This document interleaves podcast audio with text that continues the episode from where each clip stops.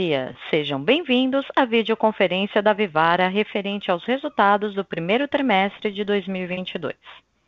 Informamos que este evento está sendo gravado e traduzido simultaneamente e que todos os participantes estarão apenas vendo e ouvindo a videoconferência durante a apresentação da companhia. Ainda, a transição dos slides da apresentação disponível na plataforma não é automática e deve ser feita individualmente por cada usuário. Em seguida, iniciaremos a sessão de perguntas e respostas. As perguntas recebidas via webcast serão respondidas posteriormente pela equipe de relações com investidores. Agora, gostaríamos de passar a palavra ao Sr. Paulo Kruklinski, diretor-presidente da companhia, que iniciará a apresentação. Por favor, Sr. Paulo, pode prosseguir. Bom dia a todos. Obrigado por participarem da nossa videoconferência de resultados do primeiro trimestre de 2022. Estamos disponíveis durante toda a videoconferência eu e o Otávio Lira, nosso diretor financeiro e relações com investidores. Começando aqui no slide 2, a gente traz um pouco dos destaques do primeiro TRI deste ano. E como nós falamos no último call, temos expectativas muito altas para 2022. O resultado do primeiro trimestre reflete o início de um ano fantástico e reforça ainda mais nosso otimismo e para a estratégia de consolidação de mercado. Nós tivemos 410 milhões de receita bruta, um recorde histórico de receitas no primeiro trimestre, com um crescimento de 41% no same-store sales. Quando a gente fala de crescimento de lojas físicas, a gente cresceu mais de 61% o Joias em Ação se consolidando ainda mais com participação, com 31%, e um percentual crescente de market share, acumulando 2,6 pontos percentuais nos últimos 12 meses. Nosso lucro líquido chegou a 46 milhões, 11 vezes maior que o primeiro TRI de 2021, com uma margem líquida de 13,6%. A margem EBITDA também tem uma progressão, indo para 15,2%, reflexo do bom ritmo de vendas, correta composição de estoques, adequação de, de precificação e uma disciplina orçamentária muito boa. Nós investimos quase 24 milhões, principalmente nas reformas e adequações de layouts e abertura de novas lojas de tecnologia. E aí o ponto super destaque desse slide, um ROIC de 41% contra 24% do trimestre anterior. Passando para o slide 3, falando um pouco de expansão de lojas. Nesse primeiro trimestre, enquanto negociávamos o fechamento de 35 contratos para novos pontos, focamos nossos esforços na renovação e reforma de oito lojas, adicionando a abertura de outras quatro. Seguiremos com a aceleração da expansão para os próximos trimestres e a, a, a projeção de fechamento de 50 a 60 lojas de novos pontos de venda para 2022. Chegamos aqui no resumo de 290 lojas nesse ano, nesse, nesse trimestre. No próximo slide, falar um pouco da consolidação de mercado dentro do nosso plano de expansão e, e propósito. De acordo com os dados que a gente vem observando, o mercado de joias e relógios volta a apresentar números mais fortes de crescimento no primeiro TRI, que isso é bom para todo mundo, é bom para o Vivara, é bom para o mercado, mais pessoas comprando joias e relógios. E a Vivara, nesse segmento de mercado crescendo, ela continua crescendo e vem acumulando um crescimento de 2,6 pontos percentuais nos últimos 12 meses. Esse é um ganho de participação no mercado, é impulsionado não apenas pela abertura de lojas físicas, mas principalmente pela assertividade de lançamentos de coleções e uma gestão eficiente de mix e preço. Então, alcançando aqui a 16,3% de market share. No próximo slide, a gente vai falar um pouco na nossa pauta ESG. No dia 3 desse mês, nós divulgamos nossa terceira versão do relatório de sustentabilidade, com detalhamento das ações e projetos e indicadores, trazendo cada vez mais a sustentabilidade como um tema transversal para a Vivara. aqui do lado esquerdo tem nossos pilares estratégicos para esse ano. Então a gente fala muito de crescimento de marca, produto, transformação digital. E hoje, sustentação do negócio é um pilar estratégico. Então, este tema é, ele vem com foco com avanços em sustentabilidade e com grande participação da liderança e da diretoria nas metas. Então, o bônus anual é, já acaba, é, acaba sendo revertido aqui como meta com maior participação da liderança. Aqui a gente tem três grandes focos que esse pilar ISD vem trazendo como capitaneando como, como objetivo da empresa esse ano. Então, primeiro ponto, auditoria dos fornecedores. Nós temos um alto compromisso com a origem da nossa matéria-prima. Isso a gente tem um programa de auditoria dos nossos fornecedores diretos de matéria-prima, com foco nos pilares ambientais, sociais e ética. Nossa visão do futuro, onde a gente trabalha três pontos principais, que seria a origem da matéria-prima e nossas operações, o empoderamento da mulher, que já somos uma empresa hoje formada por 87% de mulheres, e a diversidade. Outro ponto super importante é a economia circular.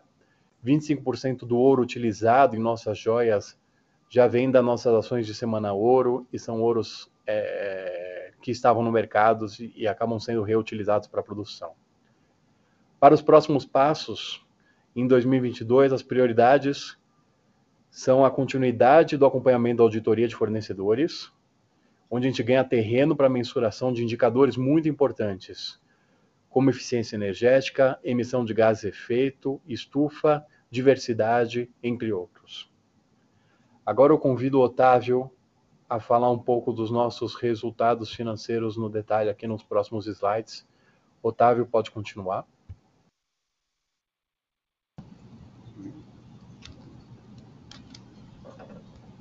Bom dia a todos. É um prazer estar aqui mais um trimestre com vocês para apresentar resultados super robustos aqui desse primeiro trimestre de 2022. Né? Começando com mais detalhes sobre a receita por canal da companhia e os crescimentos diversos né, que vimos aqui ao longo do trimestre. No slide 6, né, foram 410,9 milhões de faturamento neste período, com 50,3% de crescimento contra o mesmo período do ano passado né, ou 337,4 milhões de receita líquida, com crescimento mais acelerado ainda de 55%, ainda pelo ritmo de reconhecimento do crédito presumido, que vem da maior atividade é, de Manaus e o impacto que ela tem sobre a linha de deduções, né? lembrando a todos o benefício de ICMS contabilizado nessa linha. Destaque para crescimento aqui, ele foi muito mais pautado no crescimento robusto de lojas físicas, né, o aquecimento dos pontos de venda nesse primeiro trimestre veio com muita força, é, as vendas de lojas físicas cresceram 67,1% no período, é, com destaque para a Vivara, 60,5%, as Lives, por uma base muito menor de lojas no, no período imediatamente anterior, é, obviamente apresentou crescimento super robusto, mais do que, né, quintuplicando de tamanho, né? E as vendas digitais aqui, que no período encolheram quase 11%, por alguns motivos diferentes. O maior deles, as restrições físicas que ainda tivemos na pandemia em 2021, em especial em março, pegando boa parte do fim do trimestre ali no ano passado, é, e também uma menor participação nossa é, em, em, em, promoções, em, em, campanhas promocionais aqui no período, né, uma mudança de posicionamento que traz maior rentabilidade, né, por porém menos aderência de alguns produtos nossos né, a, a, ao crescimento desse período. Trazemos um ticket mais robusto no e-commerce, uma rentabilidade mais interessante, né, mas com um faturamento que no digital né, é, se contraiu um pouco ao longo do período. Importante também, isso vem junto com o deslocamento do capital, dos investimentos de marketing do período, né, não só no performance, mas também adicionando mais investimentos ao branding, como viemos falando ao longo do tempo, e isso é, a responsa né, e isso é responsável também por esse fluxo maior das lojas. Então, não vemos essa perda de relevância momentânea do canal digital como preocupante, ela é 100% intencional e vem trazendo um fluxo para as lojas que mais do que compensam essa venda que está sendo detraída no digital num, num, num, primeiro momento e que certamente pela construção da marca ao longo do tempo a gente virá muito em breve uh, o, o, retorno de um crescimento saudável da plataforma digital, com todos os investimentos que trazemos aqui ao longo do ano, né, a troca de plataforma sendo o maior deles e mais relevante, com impactos esperados para os próximos trimestres todos. Né. Detalhes um pouco mais sobre o crescimento é, nas lojas físicas, apenas sobre o perfil de crescimento, volume versus preço, a gente viu uma boa, né, um bom equilíbrio entre essas vertentes de crescimento. Para as lojas físicas da Vivara, que cresceram 60,5%, crescemos 27,4% em volume de peças, né, o que é bastante interessante, é, e excluindo março, né, onde a gente já via, é, onde a gente já esperava um crescimento de volume muito grande, esse crescimento era de 17,5%, ou seja, quase 20%, robusto, mesmo sem os efeitos das restrições de lojas no ano passado. Né? O preço cresceu 22,6% para as lojas da Vivara, e a, e a Life aí, obviamente, tem crescimento de volume de três dígitos, foram quase 330% de crescimento de volume de peças, é, com preços na média 25% maiores, 24,8%. É, passando para o slide seguinte, aqui a gente traz é, na medida em que a gente constrói mais histórico, né, da performance dos shoppings, onde a gente abre a Life no mesmo shopping onde temos lojas da Vivara, e aqui a gente começa a construir né, um histórico importante de desempenho robusto na convivência dessas lojas no mesmo ponto de venda. Né? Então, da, da, da esquerda para a direita, perdão, né, a gente começa aqui, as, as lojas da Vivara, na sua totalidade, cresceram 64,6% neste período de 22, no primeiro trimestre de 22 versus o primeiro trimestre de 21, né? ou seja, considerando toda, todos os 100% das lojas da Vivara que, que temos aqui, as com ou sem lojas da Life, e quando a gente começa a quebrar uh, e, e, destrinchar esse crescimento, a gente enxerga uh, os, o produto Life crescendo no shopping onde a gente só tem a Vivara, né? Uh, eh, 57,8%, né? E quando a gente olha o shopping onde as duas lojas já convivem, né, ainda de novo em um período recente, mas agora com um volume um pouco maior de lojas aberto há mais tempo, aqui estamos falando de 35 shoppings já, a categoria cresce 132%. Então, tá aí, acho que a primeira confirmação importante de que o volume adicional de clientela nova também e de faturamento né, correspondente é muito importante versus os shoppings onde a gente não abriu ainda lojas da, da Life, né? É, então, né, esse, é, esse é o crescimento da Life no mall, né, agregando uma loja com muito mais experiência, com muito mais sortimento, né, e, e, com, e com reflexo e identidade no cliente quase que instantâneos aqui, dado o timing de abertura, né, o volume maior dessas lojas entrou ali no finalzinho do ano passado, e aqui começa a ganhar corpo, né? E dentro dos shoppings, onde a gente tem os dois pontos de venda, né, quando a gente olha para as lojas da Vivara, né, nestes shoppings, né, elas cresceram 75,9%, ou seja, mais do que a média das lojas da Vivara, e a razão aí é que estamos nos melhores shoppings, com maior retorno de, de público, com maior retorno de fluxo, né, e, portanto, com maior recuperação de vendas. Né.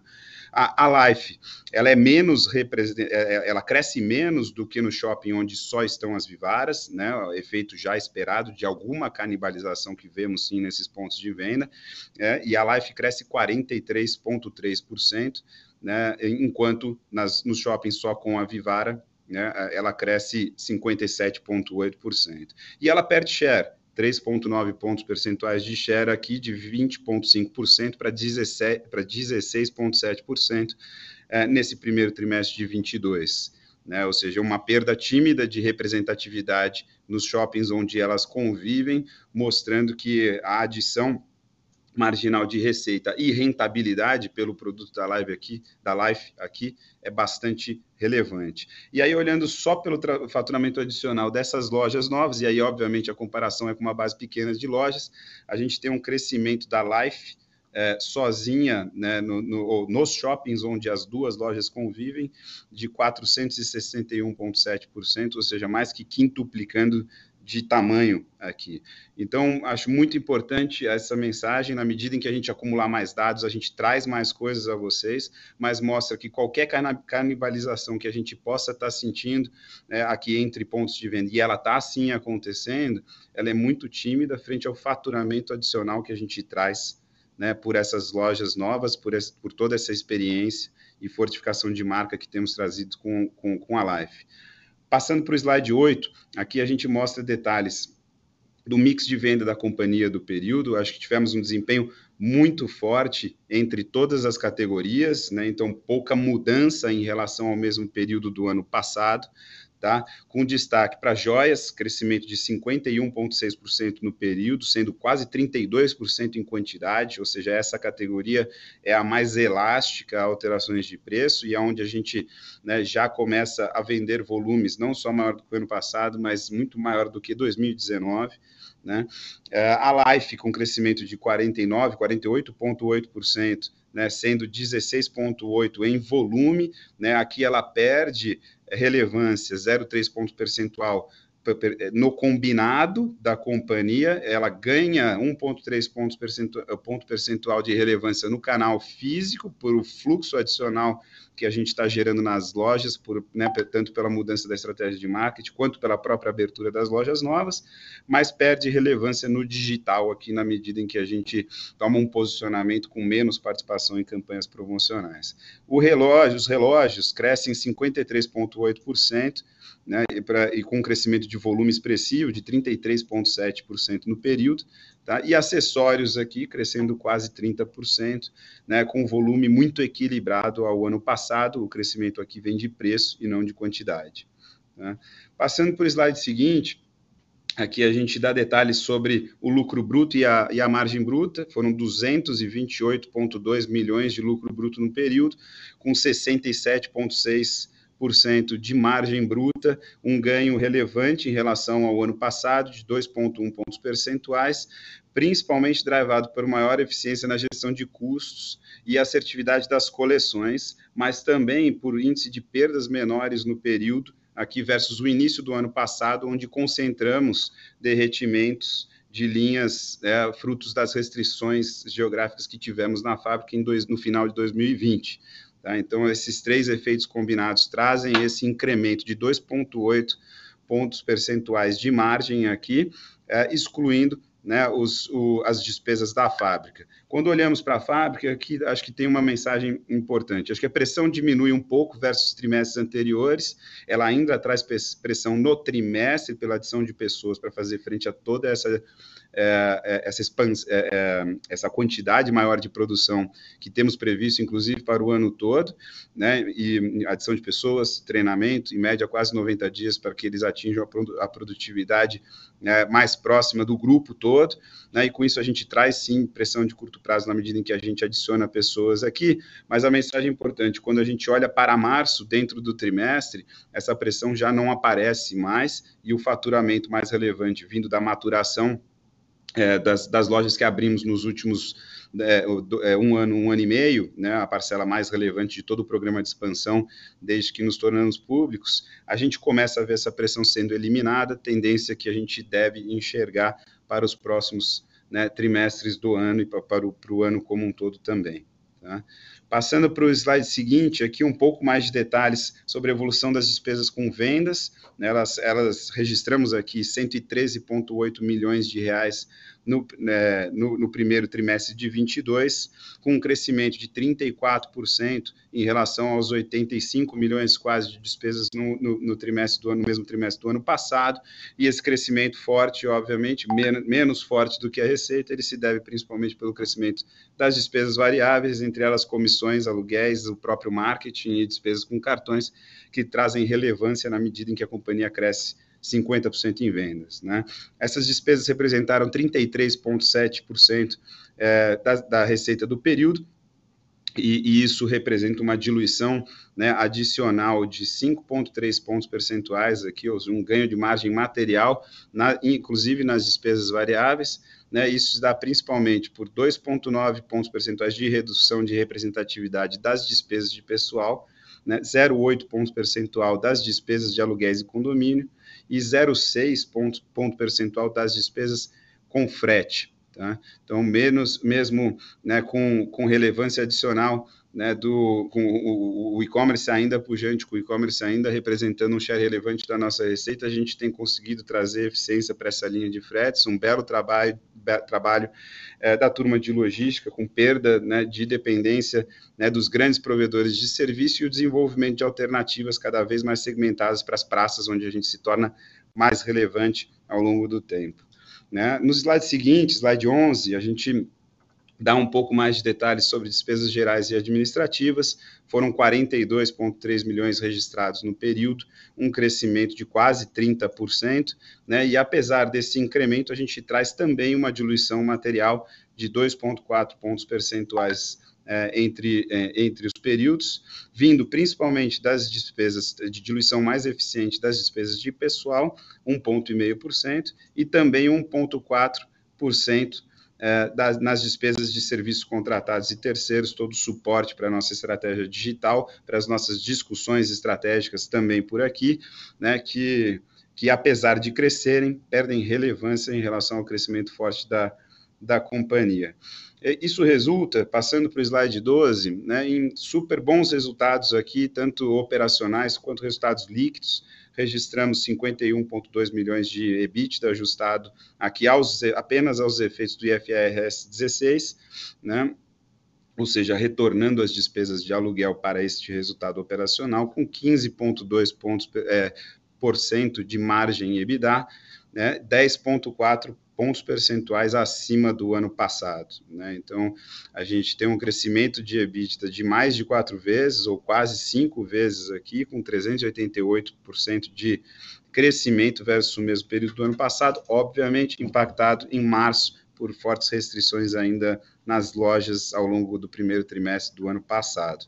Né? E olhando para o lucro líquido, aqui o contábil, né, é, 45,9 milhões de reais no período, 13,6 de margem líquida, né? então com um crescimento de 11 vezes, como o Paulo já colocou, um, um, um super resultado aqui no período, é, que vem tanto pelas restrições de 21 e pelos melhores resultados, todo esse crescimento de base mesma loja, é, a rentabilidade que isso traz para nós, mas também pela maior atividade da fábrica, que continua a beneficiar a linha de né, imposto de renda e contribuição social é, sobre lucro líquido, é, que, que aqui tem, tem, né, tem sinais super interessantes, pressionam menos a rentabilidade e a gente continua com um desempenho muito próximo entre o líquido operacional, né, e, e contribuindo para a geração de, de né, para geração, para conversão do lucro em caixa né, ser ainda maior. Né. No endividamento, é, passando para o slide 13, aqui não temos grandes mudanças em relação ao que vimos no final do ano, uh, passado no, no, perfil de endividamento da companhia. A gente termina o trimestre de 22 com 285,5 milhões de empréstimos e financiamentos, né? E com algum evento subsequente aqui em abril, onde amortizamos um contrato maior de 50 milhões, entre outros vencimentos menores, num total de 54 milhões neste mês de abril. Então, a gente caminha para uma redução desse dívida, da dívida total da companhia nesse cenário de juros ainda crescentes, né, e, e por mais tempo do que inicialmente esperado por todos, é, e beneficiando, assim, é, os, os, resultados futuros da companhia. É, ainda por. Né. O caixa da companhia, encerramos março com 579,6 milhões é, de, de, de, reais, né, uma redução do caixa líquido apresentado, né, então, desde dezembro até hoje, de 18,9%, principalmente pelo consumo operacional de caixa que apresentamos no período, e eu já mostro mais detalhes é, e da onde ele veio neste trimestre para a Vivara. Né? No slide seguinte, 14, mostramos aqui os investimentos realizados no período, Paulo já deu detalhes sobre eles, foram 23,9 milhões de reais aqui nesse primeiro trimestre, também um recorde de investimentos para o trimestre, para suportar todo esse, todo esse ciclo que virá nos próximos anos. E ele vem para novas lojas, para as reformas é, e, e deslocamentos dos oito pontos que fizemos aqui ao longo desse primeiro trimestre, mas também igualmente distribuídos ali para fábrica e sistemas, né? E obviamente é um número aqui, dadas as expectativas divulgadas ao longo das últimas conversas. A gente espera um ano de investimentos bastante robustos, principalmente em função é, do, do, da abertura de um número maior relevante de lojas, entre 50 e 60 pontos de venda nesse ano, é, mas também pelo retorno da manutenção né, e, e, deslocamento de pontos, algo que durante os anos de pandemia tiramos um pouco o pé é, do, do, do, acelerador aqui, mas também investimentos na fábrica e sistemas, um para suportar todo esse incremento de produção, dois para suportar toda essa nossa estratégia digital e a segurança do nosso ambiente de tecnologia também, algo que se torna cada vez mais relevante já há bastante tempo. Né? É, e aí sim, por último, no slide 15, aqui mostramos os detalhes da, do, do fluxo de caixa da companhia. Nós consumimos né, 44,9 milhões é, de reais nas nossas atividades operacionais nesse trimestre, principalmente pelo crescimento dos estoques aqui, a gente continua né, a crescer muito toda a base mesma loja, esse crescimento não só vem do crescimento né, orgânico da companhia, ou seja, da abertura de lojas, mas vem por todo o incremento de vendas que a base mais velha de lojas também está apresentando. Tá? Então, acrescentamos aqui 92,6 milhões é, em estoques no período, e pelo investimento maior ali na linha de outros ativos e passivos, que se deve aqui principalmente ao recolhimento agora, depois de dois anos nos utilizando dos créditos de ICMS na base do PiscoFins, reconhecidos lá em 2019, né, aqui a gente começa a recolher né, esses tributos né, a partir do momento em que já consumimos a totalidade dos créditos. Né.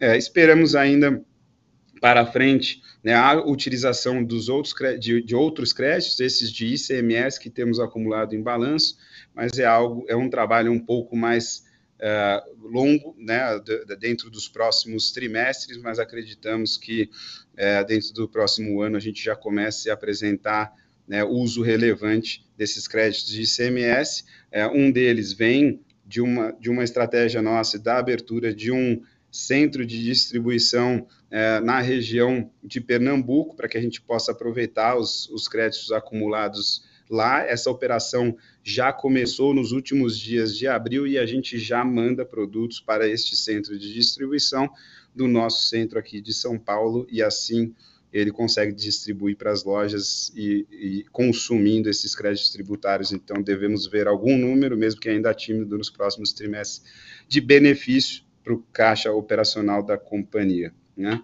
Consumo de caixa livre pós-investimento, 68,8 milhões, né, bem maior do que no ano passado, por esses mesmos motivos né, que mencionei, além dos investimentos maiores que já vimos os, os detalhes.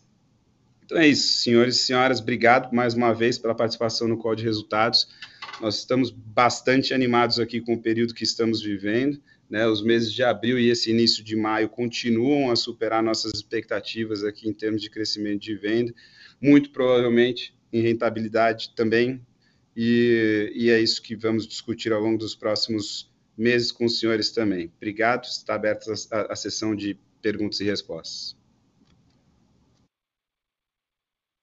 Iniciaremos agora a sessão de perguntas e respostas, apenas para investidores e analistas. Caso haja alguma pergunta, por favor, digitem asterisco 1. Se a sua pergunta for respondida, você pode sair da fila digitando asterisco 2. As perguntas serão atendidas na ordem em que são recebidas. Solicitamos a gentileza de tirarem o fone do gancho ao efetuarem a pergunta. Dessa forma, uma ótima qualidade de som será oferecida. Por favor, aguardem enquanto coletamos as perguntas. Nossa primeira pergunta é de Tiago Suete, XP Investimentos. Bom dia, Otávio. Bom dia, Paulo. Tudo bem? É, parabéns aí primeiro pelos resultados do trimestre, bastante fortes, e obrigado aqui por pegarem as nossas perguntas. É, acho que aqui do lado da XP a gente tem basicamente dois pontos que a gente gostaria de explorar um pouquinho mais. Acho que, de certa forma, vocês já passaram um pouquinho aí no call, mas acho que do ponto de vista de curto prazo aqui de venda, se vocês pudessem aí compartilhar um pouquinho mais com a gente como que tem sido esse início aí do segundo tri, acho que tanto quebrando aí um pouquinho sobre a performance tanto de Vivara quanto Life, né? Acho que a gente teve aí também o Dia das Mães agora, que a gente sabe que é positivo para vocês, e aí linkando esse ponto também, acho que um pouco as perspectivas para o e-commerce, né? É, acho que tanto também do ponto de vista relativo é, como a penetração no consolidado da companhia, quanto no absoluto, né? Acho que essa dinâmica aí de fluxo de clientes em lojas já um pouco mais normalizada a partir de agora vem sendo, né, um ofensor de certa forma nesse sentido. É, e também acho que em contraponto a isso, vocês já comentaram né, sobre as perspectivas positivas que vocês têm frente aí todos os investimentos que vocês estão fazendo aí a partir de agora, principalmente na melhoria do nível de serviço do e-commerce, né, com a troca da plataforma. Então acho que esse é um primeiro ponto aqui, é, mais pensando em curto prazo de vendas. E aí acho que um follow-up em cima de rentabilidade também, se a gente puder pegar um pouco mais de cor com vocês aí, como que vocês estão pensando em tanto margem bruta quanto EBITDA, né, à medida que vocês seguem aí investindo na fábrica, né, para poder fazer frente a essa expansão grande da operação de vocês. É, e também aí acho que a gente ficou bastante é, positivo, positivamente impressionado quanto a é, o que vocês têm conseguido fazer aí e também frente às oportunidades de compra né, de material que vocês comentaram também no release que vieram aí com custo médio um pouco melhor do que vocês têm em estoque hoje. Então, acho que é basicamente isso.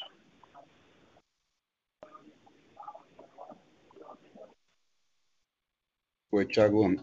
Obrigado pelas perguntas. Eu vou, são várias, eu vou começar pelo começo aqui, depois me avise se eu perder alguma delas no, durante, o, durante a minha resposta. Acho, acho que a gente né, continuou animado, como falei no finalzinho ali, nesse mês de abril e nesses primeiros dias de maio. Né? Acho que mês de abril ainda teve efeitos de pandemia é, no ano passado, né? então a gente carrega crescimentos mais fortes ali nesse mês de abril ainda, né? É, não tão fortes quanto março, mas ainda mais fortes do que a média que, que divulgamos aqui para o primeiro trimestre, tá? É, e aí também ainda um crescimento que vem espalhado pela, por todas as categorias, acho que bem no perfil do que a gente viu no primeiro é, trimestre. Acho que não temos alteração de mix de venda material também, ou seja, ele vem forte em joia, vem forte em life, em acessórios é, e relógios, um pouquinho menos em acessórios, né, mas ainda assim é super robusto, entre 30% e 40% para esse, esse mês específico que falo agora. Tá? Então, acho que é a continuidade de um ritmo acelerado. Né? Para o Dia das Mães, a gente se preparou bastante né, com uma, um sortimento de coleções né, e, e, e, uma estocagem adicional também para todos os itens tradicionais de joalheria.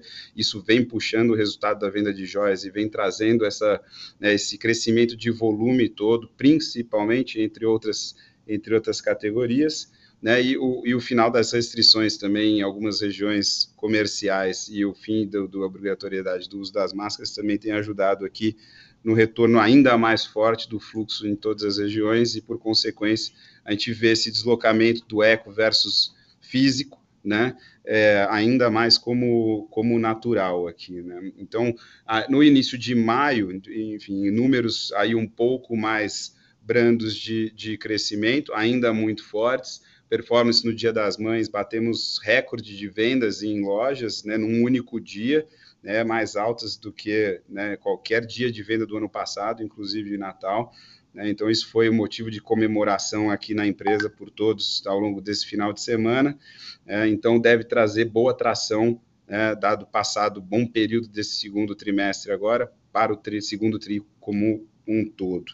Né? E acho que tem uma, uma um, não uma correção, mas talvez aqui uma, uma, orientação em relação a como a gente vê o, o e-commerce aqui dentro, né? Eu acho que ele não deve ser considerado como ofensor ao crescimento da companhia. A jornada vem cada vez mais integrada, em conjunto com aonde a gente aloca capital em marketing ali nos, nas opções diferentes e de diferentes retornos que temos né, e a gente tem um deslocamento do fluxo do, do off para o on nesse, nessa abertura própria das lives, né, num, num, volume muito maior de shoppings e na maturação desse, desses pontos de venda também que abrimos principalmente no ano passado, as aberturas desse primeiro tri ainda são, são tímidas aqui, mas isso ocasiona parte dessa migração e por isso a Life está né, tá perdendo share ali dentro do digital e isso é momentâneo né, e a gente deve ver a Life ganhando share no todo, inclusive na medida em que as aberturas se tornem ainda mais relevantes nesse ano de 2022. Tá? Mas o, a rentabilidade do canal tem, vi, tem vindo muito atraente né, e a gente voltará a investir, ou voltará, a gente continuará a investir é, fortemente no crescimento deste canal né, em, em, todos os anos subsequentes. Né? A gente acredita na sustentabilidade de shares elevados de digital para o nosso setor aqui de joalheria, dado todo o perfil de buscas, né, uma categoria muito buscada por todo o mercado de consumo, né, muito mais do que é, fashion, por exemplo, né, é, entre outros mercados de luxo. Né, e, e, a gente precisa participar aqui como, como pioneiros e líderes do setor de joalheria no, no, no, no país. É, VTEX, né? Acho que é, temos incrementos e fazem parte dos investimentos na linha da tua pergunta aqui, que fazemos para toda a sustentação desse crescimento no digital que esperamos para frente, né? Ele está em ambiente de testes já internamente dentro da companhia, como a gente entra em dois meses muito importantes de sazonalidade, maio e junho, conhecidamente, né, Dia das Mães e Namorados em breve, né, a gente ainda faz mudanças no sistema enquanto a gente passa por esses períodos mais relevantes de vendas, né, e assim que a gente passar uh, esta maior, né, essa relevância maior e eliminar a maior parte do risco na virada, né, a gente vira este sistema e aí sim né, passa a ter uma plataforma, de novo, muito mais ágil, preparada para mudanças e para mudanças né, com menores investimentos marginais é, para frente. Né? Uma plataforma que promove a integração muito mais facilitada com qualquer outro provedor, que nos ajude a incrementar todo o nosso serviço os nossos e as opcionalidades para trazer conveniência né, para frente. O nosso grande foco aqui da companhia né, é trazer toda essa experiência adicional para consumidores, a gente consiga também trabalhar melhor do que fazemos hoje toda, to, toda a opcionalidade de CRM, né, e, e, o, e o funil ali cada vez mais no persona e menos no, em grupos maiores, como falamos também em, em, em calls passados, né. É, e aí, talvez passando para a última parte da sua, das, das suas perguntas, né? Acho que expectativas de margem bruta e EBITDA para, para o ano, acho que não mudam muito do que a gente falou para o ano passado. Acho que a gente vem trazendo uma, né, uma massa de lucro aqui bastante interessante neste primeiro trimestre. Né? A relevância tá, é muito maior no segundo trimestre pela sazonalidade, mais especificamente no último TRI, né? e em especial ainda em dezembro. Né? Então, é uma concentração muito grande de faturamento e do lucro da companhia. É, então, a gente ainda espera poder trazer nesse ano, como a gente falou desde o final do ano passado, quer dizer, um ano para a gente demonstrar o potencial de rentabilização da companhia, né, com é, tanto vindo de, de uma margem bruta mais elevada e menos pressionada pelo incremento de custos que a gente viu acontecer nos últimos dois anos, né? E também pelo potencial de, de, mostrar uma diluição operacional mais eficiente, e aí sim talvez a gente esteja vindo um pouco mais forte do que a gente inicialmente esperava, tá? É, mas acreditar numa expansão de margem aí, né, ao redor de, de 100 bases, entre 50 e 100 bases para o ano, né, a depender do movimento do câmbio e seu impacto no ouro, que a gente vai ver de mercados um pouco mais estressados, provavelmente na medida em que a gente se aproxime às eleições, né, a, a, gente deve conseguir mostrar ganhos também é, robustos nessa, né, nessa linha. Tá?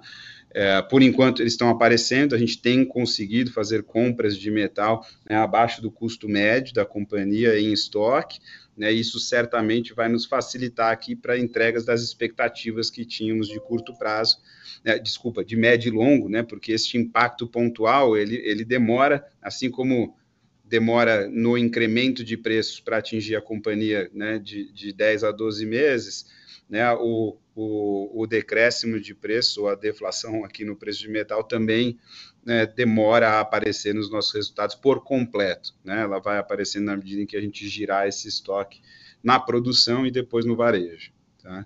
É, ainda assim, obviamente, né, é, é, um, é um cenário pós início do conflito na Rússia, em que a gente viu um aumento do ouro em dólares é, menos preocupante e menos desafiador na entrega é, de todo o pessoal de Manaus aqui, de custos ainda mais atraentes para a companhia como um todo. Obrigado. Perfeito, muito obrigado, tá? Completas as respostas. Bom dia. Nossa próxima pergunta será via web, de Maria Clara Itaú. Bom dia e obrigada por pegar as nossas perguntas. Do lado do Itaú, gostaríamos de entender melhor as perspectivas da Life e dinâmica do ambiente competitivo. Primeiro, sobre Life. Podem compartilhar como têm percebido a evolução de vendas das novas lojas, especialmente nas novas praças? Como tem percebido o índice de canibalização entre Life e Vivara? Segundo, com a retomada da economia e recuperação de crescimento do mercado de joias, como vocês têm percebido a dinâmica de recuperação da competição? Ainda percebem seus competidores fragilizados e com dificuldade de compor o estoque, como vínhamos percebendo nos últimos trimestres?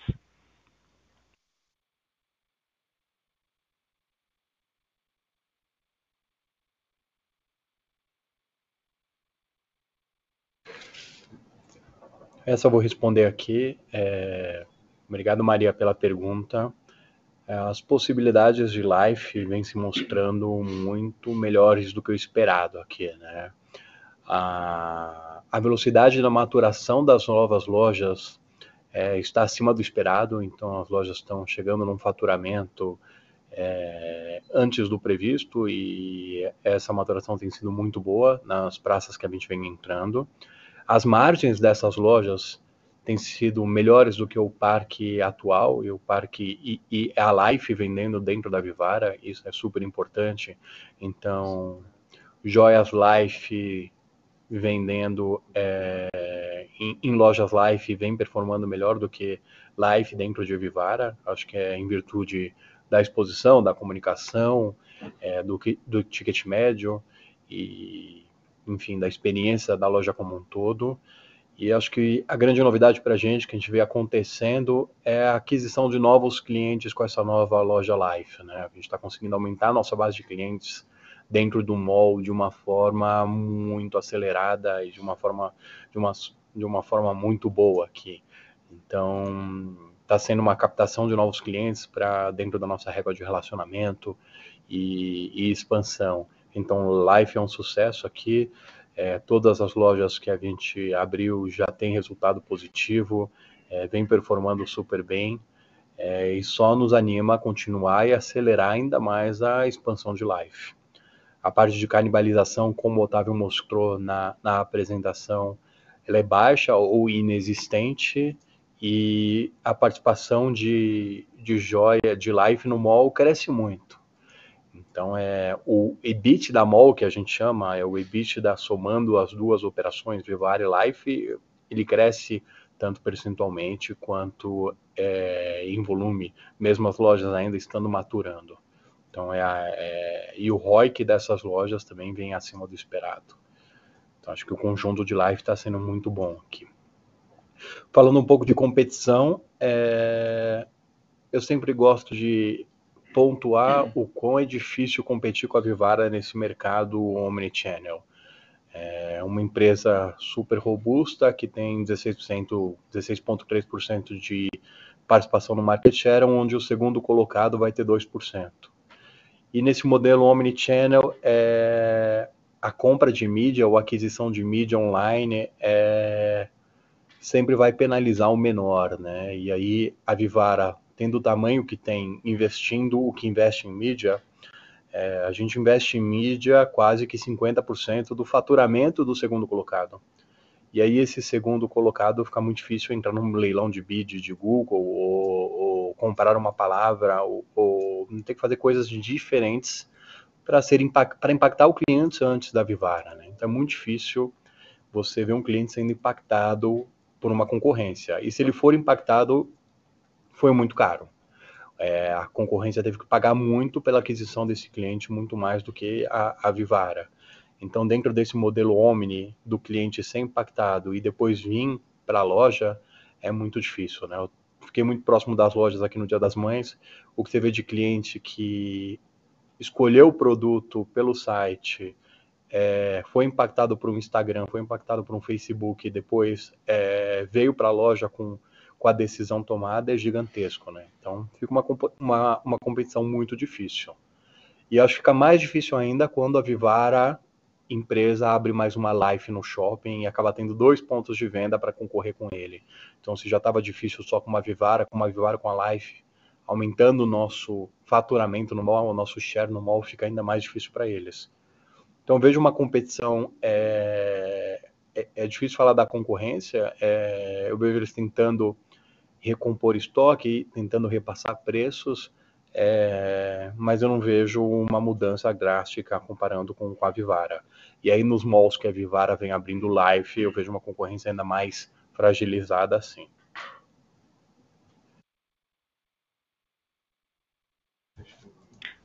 Obrigada. Nossa segunda pergunta é de Guilherme Vilela, JP Morgan. Bom dia. Muito obrigada por pegarem minhas perguntas. Dado que o nível de incentivos fiscais foram maiores nesse trimestre e elevaram as vendas líquidas, gostaria de entender como essa linha se comportará durante 2022. Além disso, gostaria de mais claridade no nível de vendas de abril. Qual o nível de ISSS para o mês e qual TAV de crescimento vocês acham factível para o segundo quarto de 2022?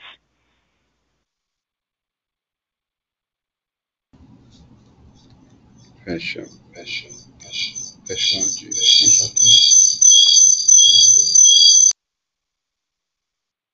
Provavelmente.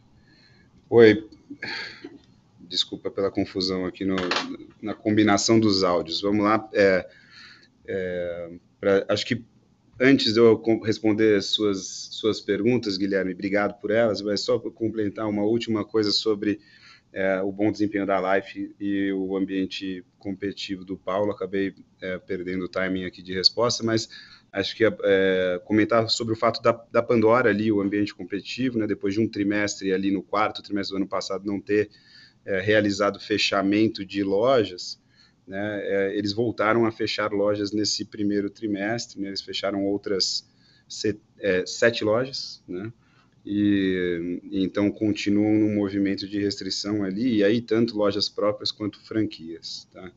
Então, a adição, a, a colocação perfeita do Paulo em relação ao, ao ambiente econômico, é, de competição, perdão. Né? E aí, entrando nas suas perguntas, acho que os, as atividades lá em Manaus e o ritmo de produção, ele continua aumentando, em especial pela Life. A Life está rodando o ano inteiro com um percentual maior de internalização de produção, né? E, e a gente está aumentando muito a produção pelo crescimento orgânico da companhia, seja joias, ou seja, a própria Life, a, a maior estilingada aqui, ou maior inclinação dessa curva de crescimento, é de volume de produção é em life, tá? Então a gente deve continuar a enxergar esta linha é, beneficiar um crescimento ligeiramente maior ali nas, nas receitas líquidas da companhia, né, mas talvez não tão forte quanto esse início de ano. Tá? Então, é uma combinação né, dessa linha de crédito presumido entre o aumento da produção né, e as compras que a companhia faz. Então, né, ao longo da, da, da, atividade da companhia, é, no decorrer dos meses, esse equilíbrio pode ser maior ou mais benéfico ou menos benéfico para o para o resultado, né, ou para o crescimento da receita líquida mais rápido ou mais lento do que o crescimento bruto, tá? Então, de novo, acho que a gente deve continuar a ver isso ao longo dos trimestres, tá, ou do ano como um todo, é, mas talvez um pouco menos distante do que foi esse primeiro tri, tá? É, e aí, quanto a maior claridade ou antecipação em relação à venda aqui de abril, né? De novo, aceleração em relação aos 50% de crescimento que mostramos né, neste trimestre, como falei, né? e a dinâmica continua desta mudança né, que, que, que fizemos e da, do efeito dessa né, reabertura, não dá mais para falar, mas né, dessa uh, eliminação adicional de restrição continua a beneficiar esse crescimento mais forte em lojas. Né? Então, a gente cresce né, num ritmo mais forte que 50, batendo ali né, quase 60% de crescimento total. O same store, né, com o e-commerce, ele continua super elevado na faixa de 45, 50 e nas lojas ele é maior ainda, né? É, porque o e-commerce, né, de novo, ele continua a puxar tendência similar né, ao que a gente viu nesse primeiro trimestre do ano, tá? Então é essa dinâmica que a gente viu ao longo do mês de abril e que muito provavelmente se estenderá ao, ao longo do, do, do, trimestre. Lembrando que, enfim, abril tem efeito de pandemia no ano passado, né, e por isso carrega um pouco de ritmo mais forte, aqui em especial nas lojas. Obrigado. Nossa próxima pergunta, via web, Bob Ford, Bank of America. Parabéns pelos resultados e obrigada por responder a minha pergunta. Podem comentar sobre a evolução do mix? Parecem estar fortalecendo seus preços altos e também construindo mais oferta de pontos de preço acessíveis. É uma interpretação correta?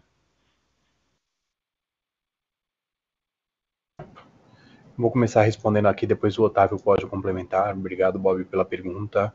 É, é, é, é uma análise correta, sim.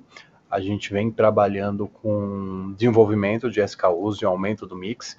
Então, se você for ver nosso mix ativo de um ano para cá, ele vem é, aumentando muito, é, muito focado no long tail e aí aparecendo oportunidades.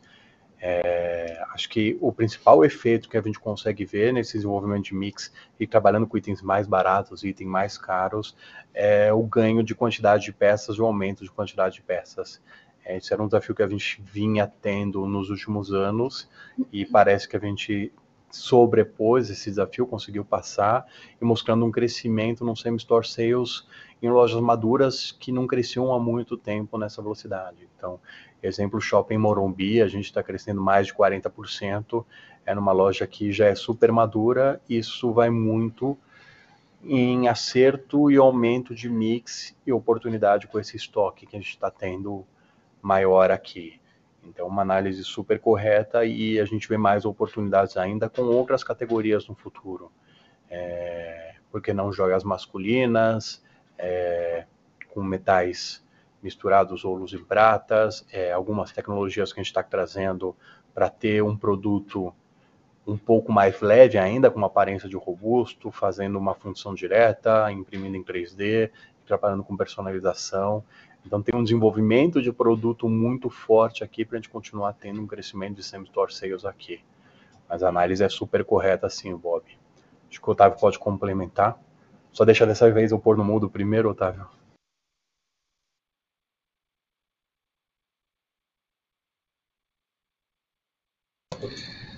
Bob, de novo, pontualmente complementar, a resposta do Paulo foi perfeita né, no que a gente viu ao longo do trimestre, mas acho que vale falar sobre, esse, sobre esse, o efeito no ticket médio, né, é, que tem né, essa participação nossa menor ao longo do trimestre em campanhas promocionais, mais especificamente a campanha de Summer, que é ao longo do mês de janeiro, né, onde a gente participou com menos itens, né, e, e, isso por si só, em especial para a Life, que tem mais aderência ainda a esses eventos promocionais, ele tem um efeito pontual no ticket aqui do trimestre, né, ajudando uh, a contribuir nesse aumento de preço que eu abri para vocês durante o call de resultados. É, lembrando que é preço unitário, médio, né, e não o repasse de preço que fizemos em mesmo item, né. Então, só, só um highlight aqui a respeito deste efeito pontual aqui no trimestre, em função da campanha promocional de Summer durante o mês de janeiro, que obviamente traz algum impacto para o número total do TRI é, apresentado. Obrigado. Desculpa, só complementando mais uma vez aqui o, esse ponto de campanha. É, é, super importante esse movimento que a Vivara vem fazendo. A gente não vê todo varejista fazendo, na verdade, a gente vê cada vez mais os varejistas dependendo de campanha para vender, dependendo de promoção para vender e manter uma participação alta de crescimento.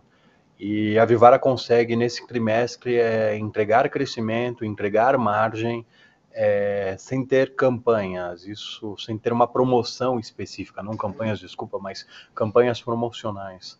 E isso para a saúde da marca é super importante. A gente vê o trabalho que a Pandora fez fora do Brasil é, para fazer um trabalho de desintoxicação de, uma, de campanhas. Né? Chegou num momento que só vendia quando tinha campanha. Eu vejo muito varejo no Brasil só vendendo quando tem campanha e, e, e buscando desconto é, e vendendo em cima de desconto para ter um crescimento. A gente fez ao contrário, né? A gente tirou o desconto e entregou o crescimento. Então acho que esse é um posicionamento super importante, um movimento ousado que a Vivara teve nesse trimestre que mostra muito resultado para a perenidade da marca, tá? Só esse ponto que eu queria complementar aqui com o Otávio. É... É isso. Obrigada. Não havendo mais perguntas, gostaria de passar a palavra para o senhor Paulo para as últimas considerações. Senhor Paulo, prossiga com suas últimas considerações. Queria agradecer a todos por, pela participação no call de resultado, é, toda a equipe Vivara pela entrega que a gente teve no Dia das Mães e os resultados alcançados. E qualquer dúvida, questionamentos, aqui a gente está à disposição para menores reuniões e, e dar esclarecimentos. Muito obrigado, pessoal. Obrigada. A videoconferência de resultados da Vivara está encerrada. Tenham um ótimo dia.